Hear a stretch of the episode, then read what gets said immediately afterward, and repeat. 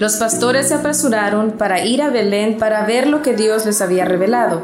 Isaías profetizó diciendo, Porque un niño nos es nacido, hijo nos es dado, y el principado sobre su hombro, y se llamará su nombre admirable, consejero, Dios fuerte, Padre eterno, príncipe de paz.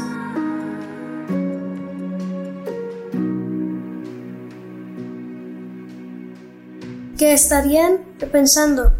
Mientras corrieron a ver Jesús, los siguieron las ovejas. Estarían preocupados de llegar ahí, oliendo a, ovejas y ganando. Yo pensé que ellos solo tenían una cosa en, mente, en una cosa y cosa solamente, llegar ahí para ver a Mesías.